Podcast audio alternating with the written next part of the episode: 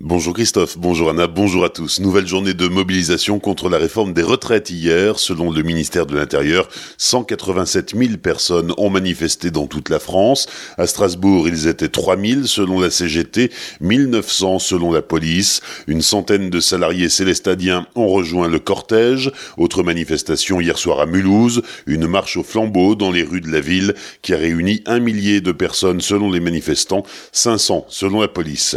Aujourd'hui à Strasbourg, ce sont les pompiers qui vont battre le pavé, excédés par les agressions dont ils sont la cible lors d'interventions. À l'appel de plusieurs organisations syndicales, ils manifestent ce matin dans les rues de la capitale alsacienne. Le cortège doit défiler jusqu'à la préfecture, où une délégation sera reçue par le préfet Jean-Luc Marx en fin de matinée.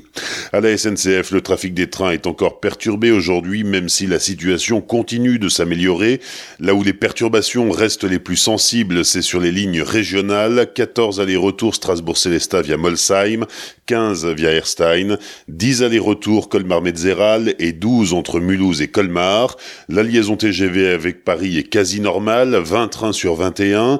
Quasi normale également la liaison vers l'ouest avec 9 TGV sur 10. Cela reste plus délicat sur l'axe Strasbourg-Marseille et Strasbourg-Montpellier avec seulement 6 TGV sur 10. Soulignons le retour à la normale sur le trafic des Ouigo, des Aléos et des Lyria.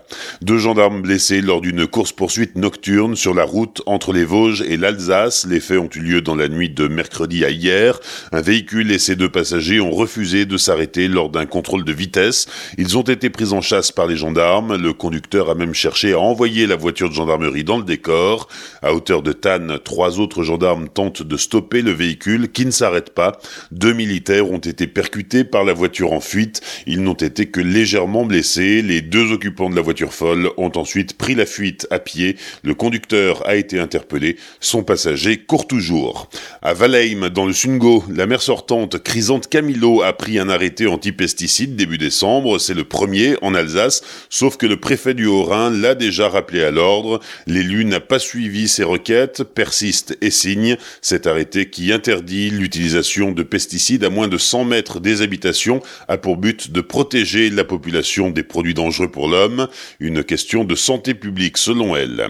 La ville de Célestat recherche des volontaires pour la constitution des bureaux de vote. Pour fonctionner, les bureaux de vote ont besoin de bénévoles au poste d'assesseurs et de scrutateurs. Il suffit d'être inscrit sur la liste électorale de Célestat pour se porter volontaire et pour participer, vous pouvez venir vous inscrire en mairie ou via un document à télécharger sur le site celesta.fr. Sachez aussi que pour voter aux prochaines élections municipales des 15 et 22 mars, vous avez jusqu'au 7 février pour vous inscrire sur les listes électorales.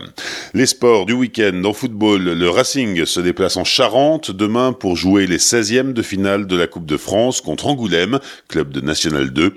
La rencontre se joue au stade Camille Lebon, 6500 places, et débute demain à 18h. En basket, 19e journée de Jeep Elite, la SIG, qui enchaîne les défaites, se déplace à Nanterre demain soir.